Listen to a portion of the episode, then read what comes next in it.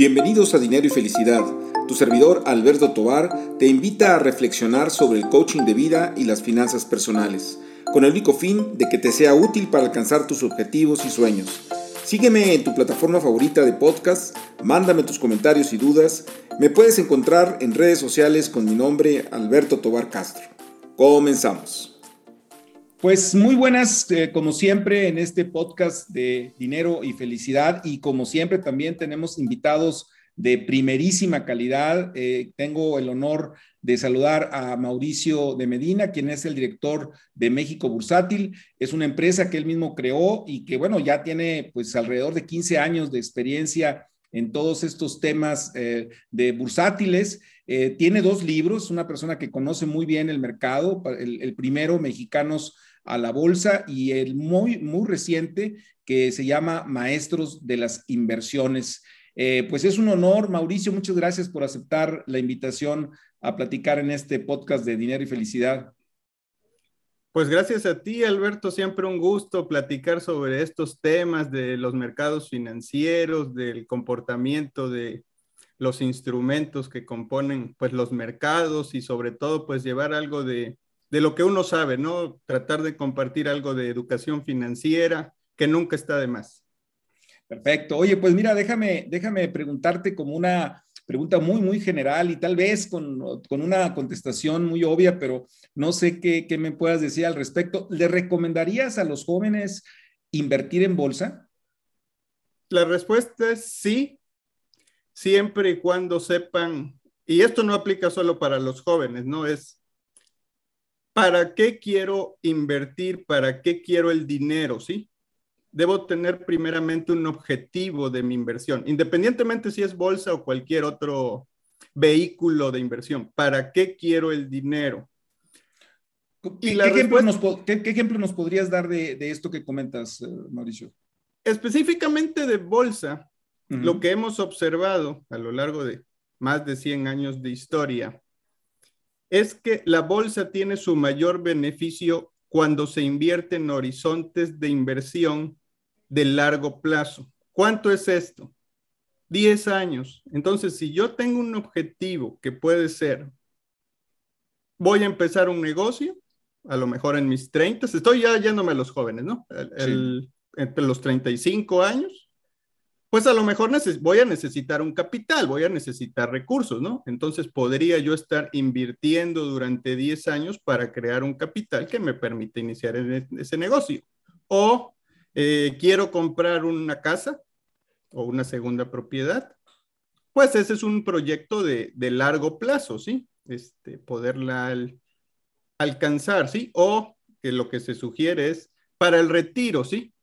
Pero el retiro siempre se ve muy lejano y sobre todo cuando se es muy joven, ¿no? Este o sea, es, no me voy a preocupar por eso ahorita. El detalle es que si tú empiezas a aportar o a invertir, aunque sean pequeños montos, de manera sistemática, pensando en un retiro, 40 años, ustedes en los 20, en los 40 años, de hacerlo de manera constante en un vehículo como es la bolsa, pues está visto, está comprobado eh, que sí va a generar un resultado interesante. De ahí que eh, sí es una buena opción para quienes tienen una visión de mediano y largo plazo para proyectos que ya definió.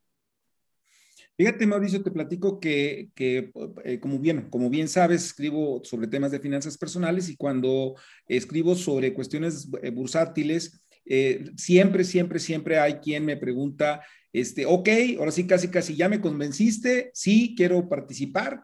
Eh, ¿Cómo lo hago? O sea, ¿qué hago? ¿Cómo empiezo? ¿No? Este, eh, ¿Cuáles serían los elementos básicos para, para alguien que, pues que no, no, está, no está relacionado con el mercado bursátil y quiere empezar a hacerlo? Bueno, de entrada yo sí le sugeriría, ahora sí que educarse primero, ¿sí? Hay muchos instrumentos allá afuera que hoy día son accesibles con montos muy, muy pequeños, ¿sí? Pero si yo no entiendo su funcionamiento, si yo no entiendo sus características, si yo no entiendo sus beneficios, si yo no entiendo sus riesgos y simplemente voy y lo hago como resultado de una inercia o un deseo inicial, la probabilidad de que me vaya mal es muy alta. Entonces, lo primero que yo debería hacer es educarme sobre estos temas, ¿sí? En segundo lugar, eh, yo empezaría o mi recomendación sería, antes de entrar en bolsa, que tuviera primero un fondo de emergencia, seguro, líquido, antes de empezar a invertir. Si yo todavía no tengo eso, yo no recomendaría entrar en bolsa de manera directa. Ya entendí el funcionamiento, ya este, tengo un fondo de emergencia listo, ya puedo empezar a invertir con pequeños montos para que yo vaya entendiendo ya en el campo cómo funciona. Si tengo ya un capital eh, pues importante o un poco más grandecito, sí eh, buscar una asesoría. De asesoría con una experiencia probada que me pueda ayudar a setear mi estrategia, mis expectativas, a darme un punto de vista independiente para que yo mejore mis resultados. Porque hay que recordar que el peor enemigo del inversionista no es el mercado. El mejor enemigo del, el peor enemigo del inversionista es uno mismo. Sí, ¿verdad? En términos de, de a veces tomar decisiones pues eh, sin todos los fundamentos, ¿no? Este, o, mira, algo que ha estado sucediendo eh, recientemente, cuando menos es mi percepción, de que se ha facilitado tanto eh, la, entrada al mercado bursátil a través de todas estas aplicaciones. Este, y también el, boom de, algunos, de algunos instrumentos, por ejemplo, el tema de las criptomonedas, y como que eso ha hecho, por un lado, que los jóvenes se empiecen a interesar mucho en estos temas, lo cual creo que es bueno. O sea, en principio qué bueno que se empiecen a interesar, pero han generado también pues una demanda de, instrumentos eh, que luego podrían entrar en situaciones de, riesgo. No sé qué opines tú al respecto, Mauricio. Bueno, sí, vemos que cada día eh, se requieren montos menores para poder invertir y se ha facilitado el proceso para poderlo hacer. El detalle es que no se ha invertido lo suficiente en explicarle al usuario final los beneficios y los riesgos. Y hay varias razones por las que eso no se da. Eh, pero si querer, si querer entrar en Honduras, yo creo que sí es bueno, pero debe ir acompañado de conocimiento, porque al final del día es dinero, ¿sí? Y este, estamos hablando de nuestro dinero, estamos hablando de eh, nuestras necesidades, de nuestros sueños, de nuestros anhelos, de nuestro patrimonio. Y eso no es una cosa sencilla de manejar, ¿sí? Sobre todo cuando no se conoce el funcionamiento de los instrumentos y uno no se conoce cuando los mercados eh, nos dan la espalda, ¿sí? Debe existir un control emocional que muchas veces no se encuentra uno con la experiencia para hacerlo, sobre todo si uno es eh, novato, ¿sí? Entonces, son cosas que hay que ir integrando para poderlo hacer de manera correcta, de manera inteligente. Y por ahí he hecho esta pregunta a, diferentes personas vinculadas con el mercado bursátil, que cuál sería el, monto apropiado para, para que se, se, entre a la bolsa. Este, y, muchos de ellos me han dicho, mira, un monto que puedas dormir tranquilo, ¿no? O sea, un monto que te permita dormir. Pero bueno, independientemente de esto, que quisiera escuchar tu opinión, pero eh, cuando hablamos de montos, ¿de cuánto dinero estamos hablando en pesos y centavos. Digo, haciendo la, aclaración, pues que estamos en octubre del 2021 y que si este material lo ven eh, después, pues igual a lo mejor los montos cambian, pero ¿cuánto es poco, cuánto es mucho? Eh, ¿Con cuántos, por ejemplo, todas estas aplicaciones, con cuánto pueden entrar? ¿Con cuánto recomendarías tú que entraran? pensando en que ya tienen ciertos conocimientos, que ya hicieron ese trabajo de educación financiera, eh, ¿En qué momento vale la pena ya entrar con algún asesor? Este, ¿Cuáles son esos montos, Mauricio? Bueno, los montos para participar eh, ya están públicos, estamos hablando de hasta 100 pesos, 1000 pesos, este, 10 mil pesos, con eso ya puedes empezar. Pero obviamente si tú con 10, vamos a poner 10 mil pesos y que en el año obtuvieras un 10% de rendimiento, que es muy bueno, pues 10 mil pesos, el 10%, pues son mil pesos. Eso no te va a mantener motivado ni todo el tiempo que le vas a tener que dedicar para pues poder este, lograr ese resultado. Pues tal vez no sea muy llamativo, ¿no? Eh, la relación eh, tiempo, esfuerzo, resultado, pues tal vez no, no valga tanto la pena hacerlo de manera, por ese rumbo de hacerlo de manera individual yo mismo. Entonces yo pensaría que al menos unos 100 mil pesos pudiera ser un monto razonable también para tener una, un portafolio diversificado, porque si bien es cierto que los montos de ingreso son reducidos, los precios de ciertos instrumentos pues son mayores a ese monto, ¿no? Un, por dar un ejemplo, un ETF que sigue al Standard Poor's, pues cuesta 8 mil pesos, ¿sí? Entonces, si entras con mil pesos, pues no te va a alcanzar para tener un portafolio diversificado, ¿sí? Entonces, este, yo sugeriría al menos unos 100 mil pesos y de ahí hasta el infinito, ¿verdad? Muy bien. Oye, aprovecho, aprovecho de una, de una vez, sé que interrumpe un poco la, dinámica, pero eh, si hubiese alguien interesado en, preguntarte algo con tu conocimiento, Mauricio, este, ¿cómo, te, ¿cómo te pueden localizar? Este, para, enviarte alguna duda, comentario.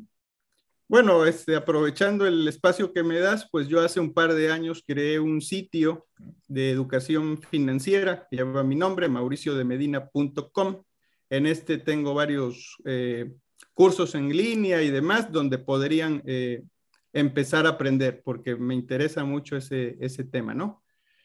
Adicionalmente, pues ya llevo un programa de de manejar redes sociales, ¿sí? En Twitter, en Facebook y en Instagram estoy bajo de Medina Mau.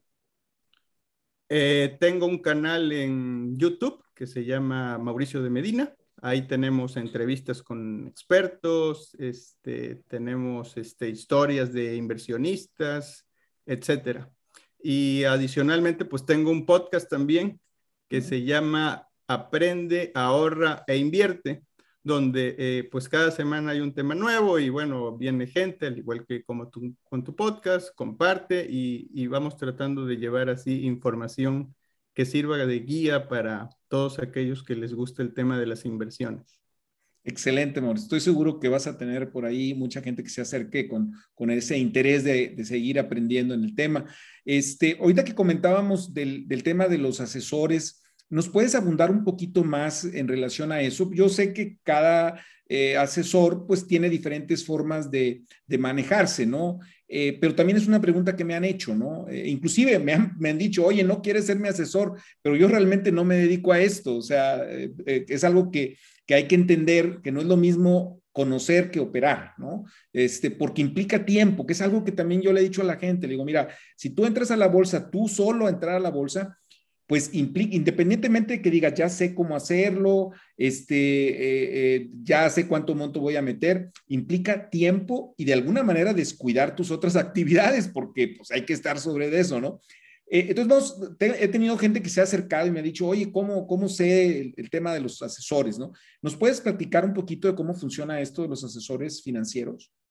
Claro que sí. Este, primero quiero hacer la distinción en que hay asesores en estrategias de inversión, que es una figura regulada y reconocida por la Asociación Mexicana de Intermediarios Bursátiles. Eso quiere decir que es una persona que tiene experiencia y que pasa un examen que lo registra en un padrón de asesores. Y eso le da eh, la facultad de poder estructurar carteras de inversión y dar recomendaciones. Si no se tiene eso, pues no se es un asesor registrado. Eso nos llevaría a que probablemente seas un influencer en redes sociales o un asesor en seguros que promociona o, vende, por así decirlo, eh, seguros con inversión, que eso es otro producto, eso es otra cosa. Y bueno, esa es eh, estrictamente la diferencia. Entonces, un asesor en inversiones es una persona o una entidad que ya tiene un registro ante las autoridades. En mi caso, adicionalmente que soy un asesor en estrategias de inversión registrado, mi firma está registrada como asesor independiente por la Comisión Nacional Bancaria de Valores, lo que nos permite eh, poder dar un servicio de gestión de inversiones. ¿Qué quiere decir esto? Que estamos facultados para tomar las decisiones a nombre de nuestros clientes. Ok, y entonces eh, vamos a hacer un poco un juego, ¿no? Y decir, ok, yo llego contigo, Mauricio, te digo, eh, ¿sabes qué? Sí, voy a poner aquí eh, mi dinero. a lo mejor platicamos un poco sobre cuáles son, obviamente, mis objetivos. tú me recomendarás, se toman las decisiones, se empieza se empieza a, operar en el mercado y, cómo, o sea, eh, ya teniendo una rentabilidad, ¿cuánto me cuesta ese, ese, ese servicio? O sea, ¿cuáles serían más o menos los fees que se tienen en, estos, en este tipo de servicios, Mauricio? Bueno, eh, inicialmente tiene que haber un proceso de conocer al cliente, ¿sí?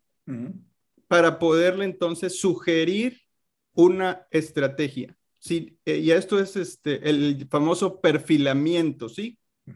Para tratar de entender quién es Alberto, cuáles son sus objetivos, cuáles son sus necesidades, cómo está conformado su patrimonio, eh, si eh, es capaz de tolerar volatilidad y cuánta, qué tanto conoce de los servicios financieros, eh, cuáles son las expectativas de rendimiento que está buscando para sus diferentes objetivos. Todo eso es como un primer paso.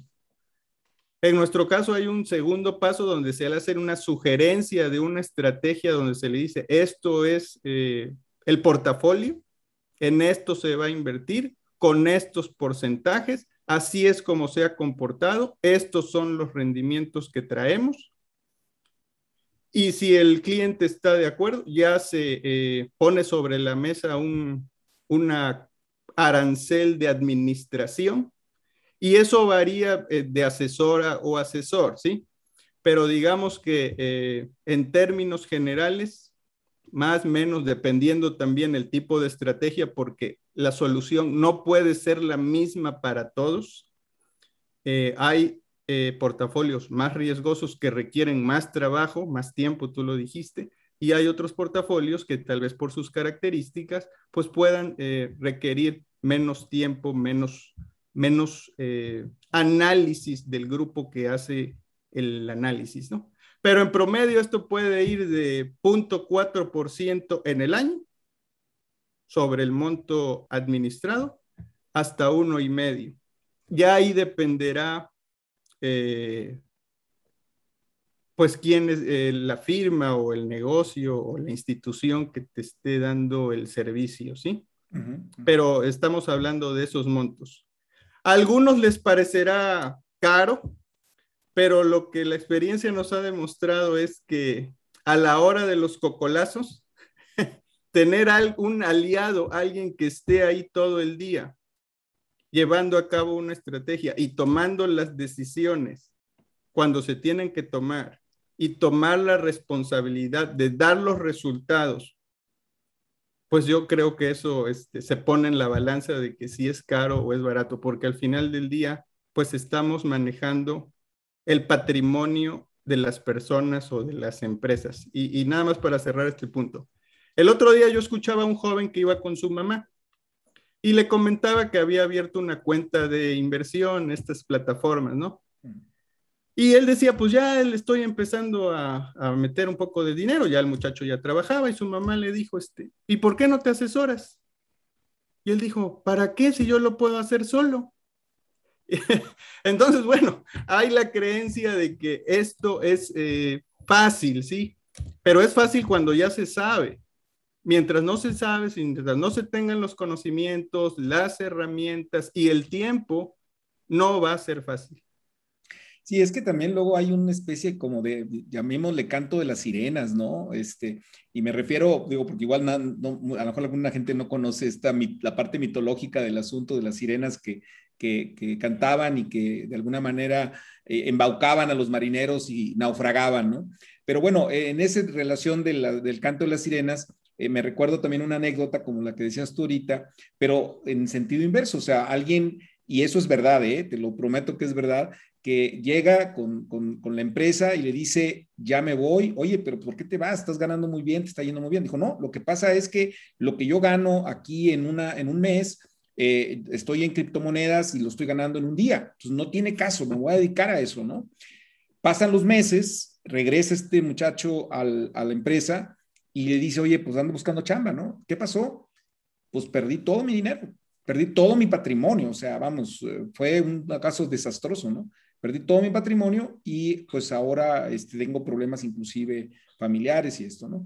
Entonces, este, pues bueno, y es una anécdota verídica, ¿no? Entonces yo creo que sí hay, como dices tú, hay que tener mucho cuidado y, y es como, yo digo que es como uno está dispuesto a pagar para ir con un doctor porque reconoces que no sabes y que te, que te, sientes mal, ¿verdad? Quieres aliviarte. Bueno, yo creo que también en términos de los asesores financieros hay que reconocer también parte de nuestra ignorancia y parte también del tiempo, porque eh, yo también he comentado que hay inversiones que son pasivas, como por ejemplo invertir en un banco en donde dice yo tengo una lana, lo meto al banco y me olvido, es un documento a tres meses, seis meses, y ya me dedico a trabajar y dentro de seis meses pues me preocupo si lo renuevo o no lo renuevo. Pero en el caso de otras, otros mercados, y creo que son la mayoría, este, como la bolsa, pues tengo que estar al pendiente, no puedo dejarlo, este, aunque sea de largo plazo, pues tengo que estar viendo qué está pasando y qué, cómo lo muevo, ¿no? O, o no sé tú cómo lo veas, Mauricio. Bueno, vamos a suponer que hay un inversionista que dice, yo voy de largo plazo y este, sé que voy a seguir una estrategia pasiva y no me voy a preocupar por ver las noticias ni, ni nada, ¿no? Lo voy a dejar. No suena descabellado. El detalle es que no sabemos si ese instrumento que eligió para llevar esa estrategia es el más óptimo porque hay un sinfín y dos, no sabemos si a lo largo de esos 10 años, que, que estoy seguro que así va a ser, va a haber que tomar al menos una decisión que va a ayudar a que la persona eh, duerma tranquila. Por ejemplo, el año pasado, tú sabes, tuvimos lo del COVID y los mercados se cayeron 25%. Si tenías a alguien que bueno, no vas a ver el futuro, pero tomó una decisión cuando los mercados estaban cayendo fuertemente, salió a vender y luego recompró cuando ya había cierto indicio, pues ya ahí ya por lo menos hubo una decisión que alguien te hizo ganar un 10%, al menos, ¿sí? Es ahí donde se paga la asesoría, adicionalmente donde, bueno, a ver, tengo mi asesor, y puedo rebotar con él mis ideas, ¿sí? Y ya vemos qué decisión tomamos. O tomo, yo dueño del dinero, ¿sí? Pero ya no estoy solo en mi oficina, en mi casa, tomando decisiones que no sé si son las mejores, ¿sí? Entonces es ahí donde yo creo que es donde es el real valor de tener a alguien que está a tu lado cuando se hace un servicio de calidad, con honestidad, con ética, con ganas de, hacer las cosas bien, ¿verdad? Entonces, es ahí donde yo lo veo. Pues muy bien, Mauricio. Híjole, pues ahí hay eh, este, temas para mucho más. Esperemos que, tengas disposición y luego retomemos algunos de ellos. Este, no sé si se quedó algo en el tintero, Mauricio, que quieras agregar, que quieras comentar para cerrar la entrevista. Pues solo agradecerte, ¿no? Este es un tema amplio, ¿no? Este, nos podríamos pasar aquí horas, ya, ya cada vez que nos sentamos a platicar, pues se nos va el tiempo rapidísimo, pero pues no me resta más que agradecerte a ti y a tu audiencia. Pues te agradezco mucho, Mauricio, la presencia en este podcast y seguiremos en contacto. Pásala bien. Igualmente, saludos. Saludos. Gracias por llegar al final de esta emisión y como siempre espero tus comentarios, eh, tus críticas, eh, tus sugerencias a través de las redes sociales. Muy en particular me puedes encontrar en Instagram como arroba atobar.castro. Hasta la próxima.